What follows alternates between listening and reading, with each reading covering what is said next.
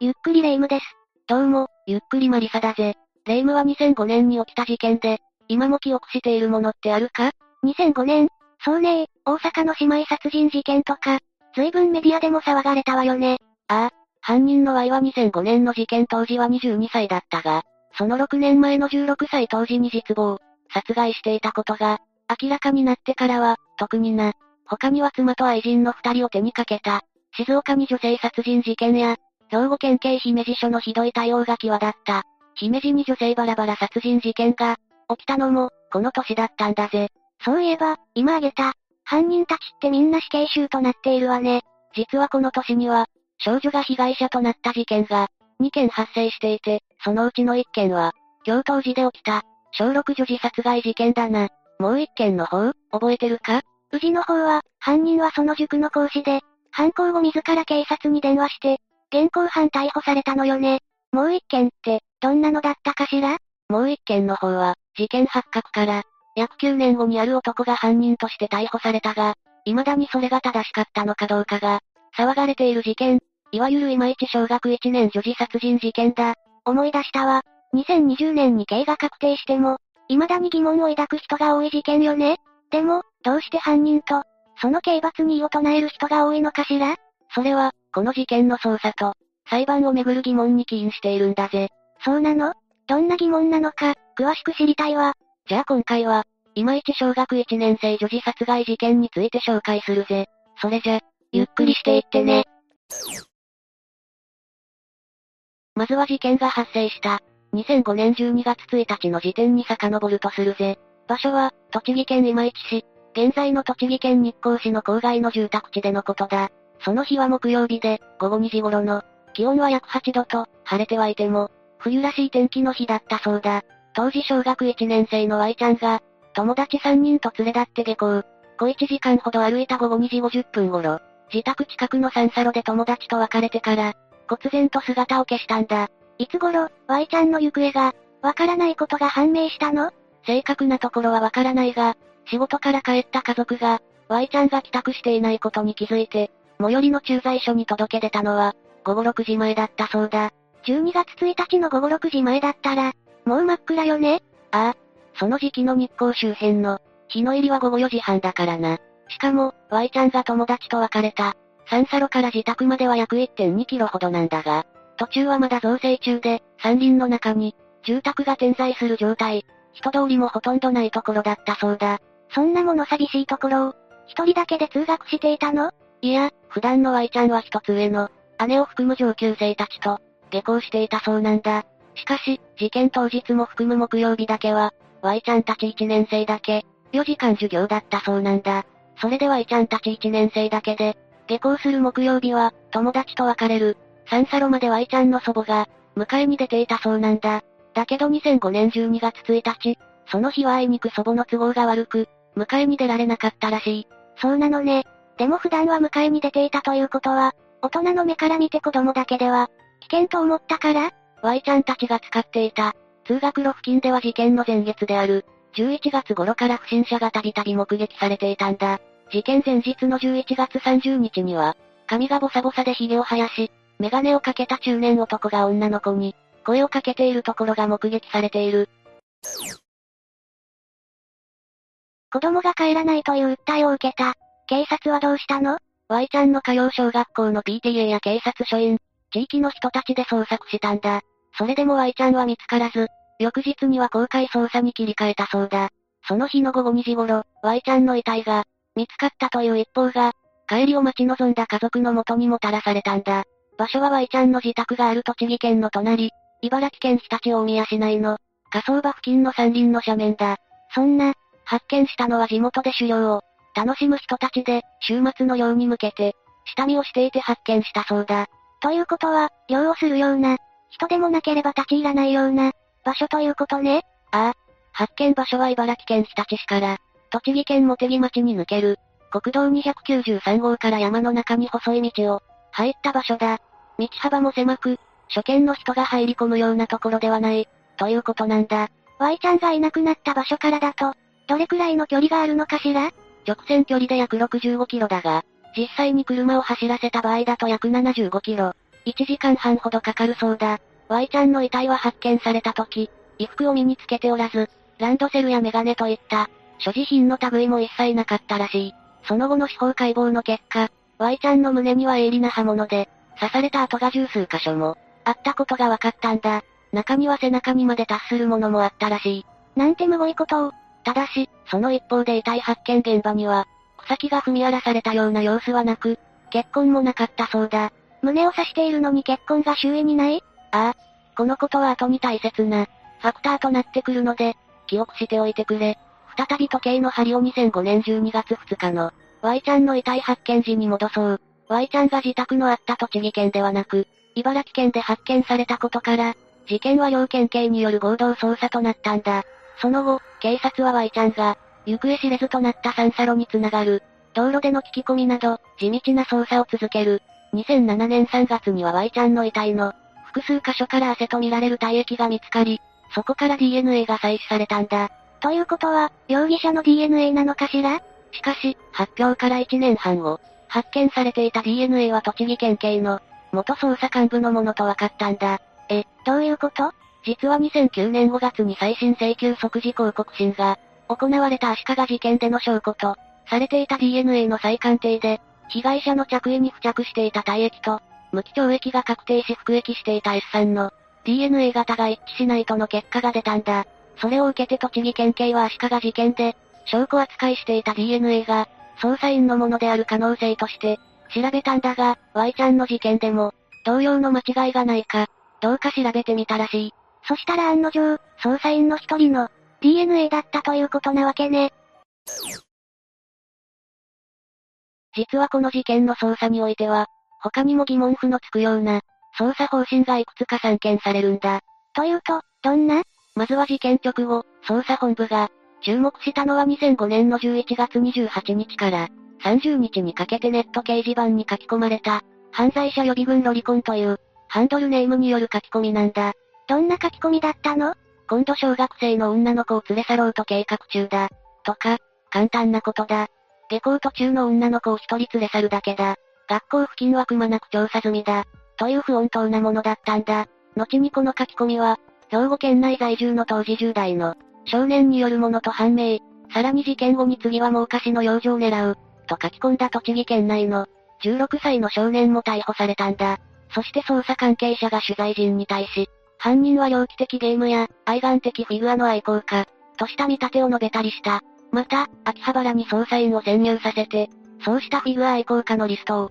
入手しようとしたという話もあるんだ。懸命な捜査の一環とは思うが、先入観で物を見ると良い結果には、結びつかないと思うんだがな。まあ確かに、西鉄バスジャック事件の、犯人の少年がネット掲示板に書き込みを、してたとか、この事件の前年に起きた、奈良小一女児殺害事件の犯人のように、逮捕後に小児性愛者による犯行、ということが明らかになった事件も、起きていたから、そう考えたくなるのもわかるけどね。次第に手詰まりになった警察は、有力情報に懸賞金をかけるなどの、模索を続けたが、事件は長期化の様相を、見せることとなったんだ。しかし事件から9年が経った2014年4月、栃木県警は突如、現在32歳の県内在住の K という男が、事件への関与を認めたと発表。一気に事態は動いたんだ。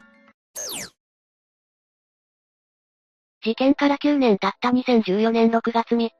別件で逮捕されていた K という男が、Y ちゃん殺害事件でも逮捕されたんだ。事件発覚から随分時間が経っているけど、よく証拠が見つかったわね。実は K の逮捕にあたっては、容疑者逮捕に結びついた情報を、提供した人が2人いたことが判明しているんだ。ということは、捜査特別報奨金と、情報提供者礼金が支払われたということよね？一体どんな情報が、寄せられたっていうのかしら？その点は金額の内訳や、情報提供者の素性とともに、明らかにはされていないようだな。そこで、容疑者として逮捕された、K の人物像に迫ってみよう。そうね、一体どんな人物なのかしら ?K は逮捕当時32歳、栃木県鹿沼市内に、在住していたんだが、もともとは台湾人の、両親の元に生まれてるんだ。小学校に上がるまでは、台湾最大の、都市である台北の衛星都市として、発展目覚ましい新兵市に、祖父母と暮らしていたそうだ。しかし、K のジップと別れて日本人の男性と、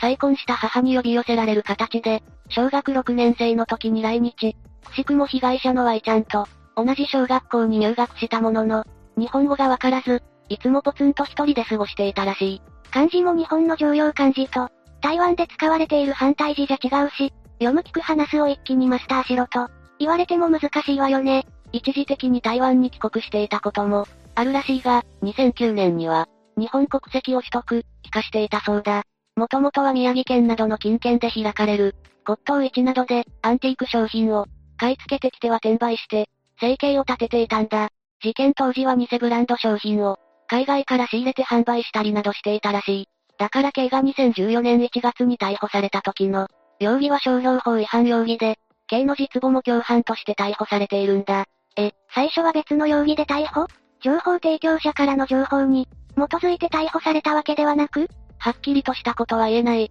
しかし、もし情報提供が先なら、商標法違反での逮捕はいわゆる別件逮捕で、人質司法と言える余地を残す、可能性が高くなるんだよな。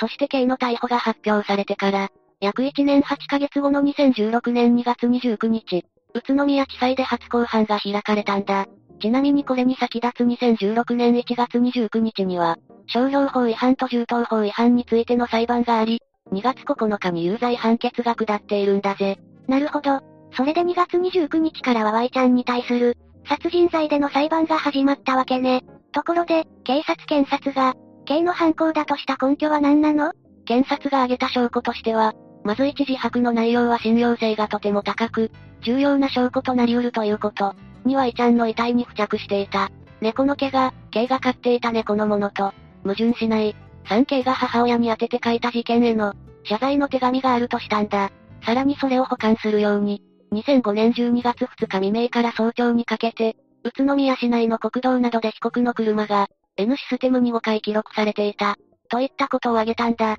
ということは、遺体から K 被告の DNA が検出されたとか、被害者の血液が付着した凶器が見つかったとかいう、証拠ではないわけねああ。それに対し弁護側は1の自白については後に説明するとして、2の猫の毛については矛盾しないのであって、積極的に一致するとは言えないとしたんだ。次に3の手紙に書かれた事件については、Y ちゃんの殺人についての事件ではない。受け取った母親は、自分が引き起こした事件とは、何を指すと思うかとの質問に対して、偽ブランドの事件と答えているし、K 本人は殺人をしていないのに、認める調書にサインしてしまったこと、と述べていると主張したんだ。客観的な証拠に思える N システムについてはこれは検察側証人として出廷し、N システムについて証言した警察官も、認めていることだが、N システムの記録からは K の車が、遺体が見つかった茨城県常陸大宮市と、自宅を往復したかどうかまでは、わからないとしたんだ。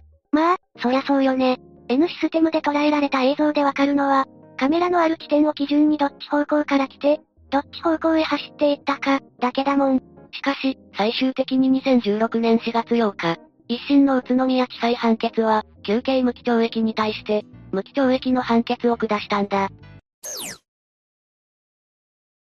無期懲役判決を下すにあたり、宇都宮地裁は7つの、客観的事実を認定しているんだ。7つの客観的事実？まず1つ目は N システムの5回の記録中、2箇所は当時の K の自宅と、遺体発見現場とを結ぶ経路上にあるし、K は1999年頃から2002年頃まで、母親と茨城県内で行われる骨董市に、月1回のペースで通っていたから、土地勘があっても不思議ではないということ。二つ目は遺体についていた猫の毛の、DNA 型は、K が当時飼っていた猫の、ミトコンドリア DNA 型と同一の、グループに属すると認められるということ。三つ目は遺体の首の部分に認められた傷は、K が当時所持していたスタンガンによって、生じたものとして矛盾がないということ。法律的にはそう述べるしかないかもしれないけど、であるといった断言ではなくて、不思議じゃない。矛盾がないが続いてる感はあるわねまあな。さらに四つ目は、K の愛車は、1992年式の白色フォードアセダン車で、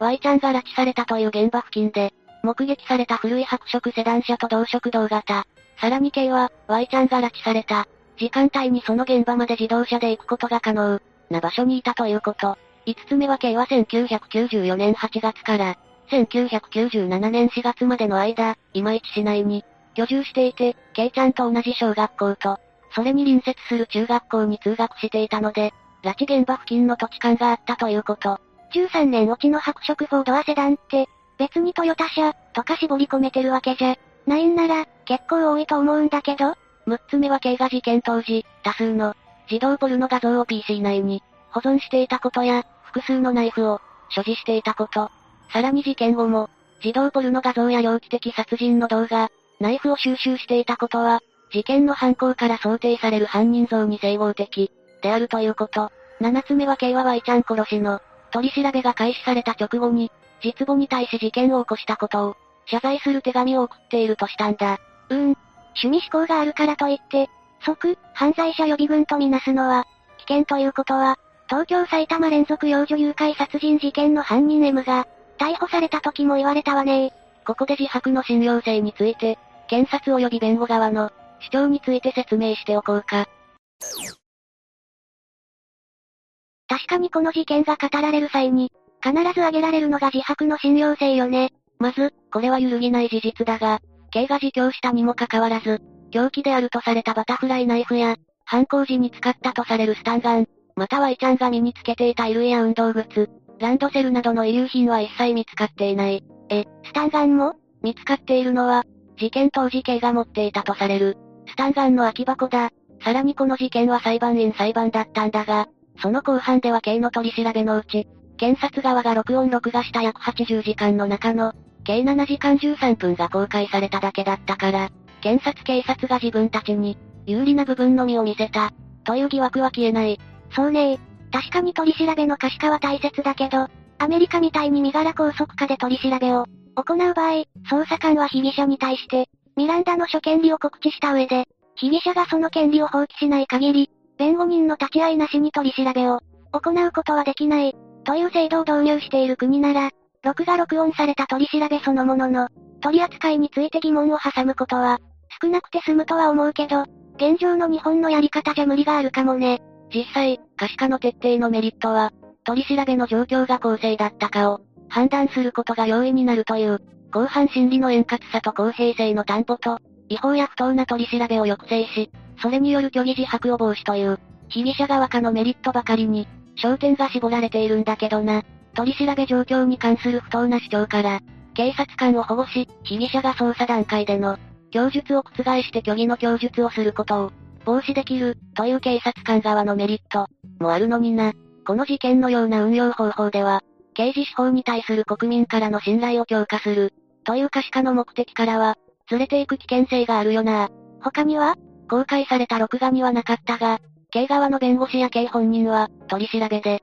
殺してごめんなさいと50回言わされた。人格を否定する暴言を吐かれた。顔をビンタされるなどの暴行を受けた。認めれば罪が軽くなると言われたと主張。実際、公開された録画中にも、ずっと話さないつもりか。まあ、いつまでも悪夢を見続けろって話だけど。とか、いつまでも遺族とかいろんな人間に、恨まれ続けて生きていけばいいよ。という検事の発言は録画されているからな。もし検察警察側が一切そういうことは、していないということを、広く国民すべてに信用してもらいたいなら、それこそ自白の一部分だけを、公開するのは間違った手段よね。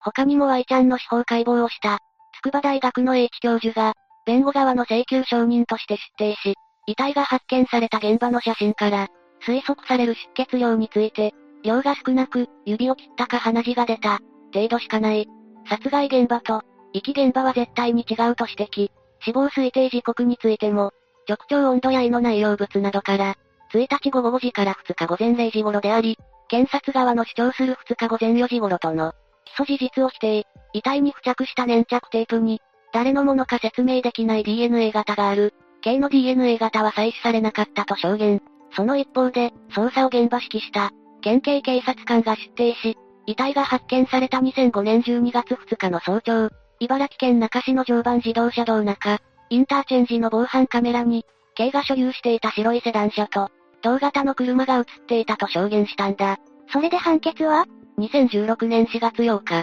裁判長は、自白は具体的で白真性に富み、根幹は客観的事実と矛盾せず信用できる、N システムの記録や猫の毛の DNA 鑑定などは、犯人と直接結びつけるものではない、としながらも自白調書を重視し有罪を認定。身勝手で、あまりに過剰で残虐。地域社会への影響も見過ごせない。わずか7歳で命を奪われた被害者が受けた。恐怖や苦しみは計り知れない。として無期懲役を言い渡したんだ。それを受けて被告側はどうしたの？もちろん控訴したよ。そりゃそうだろう裁判長は自白は客観的事実と矛盾しない。と言ったが、矛盾だらけだからな。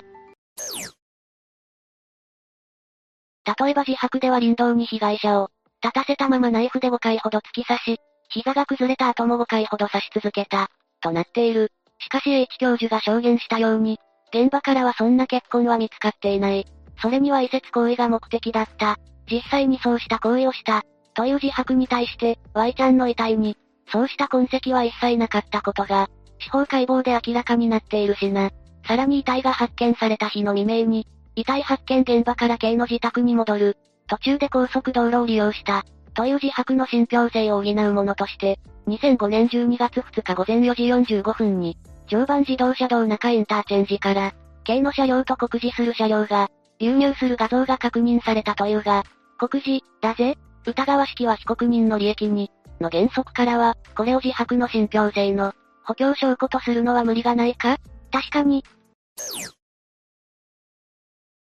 そうして始まった二審の東京高裁の判決は、なんと一審破棄の上、改めて無期懲役判決、という極めて異例の展開となったんだ。それって一体どういうこと？まあざっくり言うと遺体発見現場で、見つかった血痕は、林道上と、山林内で確認された血痕を足しても21個。せいぜい数十グラムで、現場写真からも、血だまりとなったような、箇所は見当たらないのに、多数の血痕とか少なくない血痕と表現し、まるで多量の血痕が遺体発見現場付近で、確認されたかのように述べた。一審判決の表現は、事実の大幅な誇張とし、遺体発見現場付近において、同所で殺害行為が行われたことを、示すような血痕が存在したことは、何ら立証されていない。証言の趣旨を適切に理解せず、証拠の証明力を誤認し、さらには、立証責任の所在を取り違えた。事実認定を前提としている。状況と自白の内容はむしろ、矛盾する可能性が高い、とまで断じているんだ。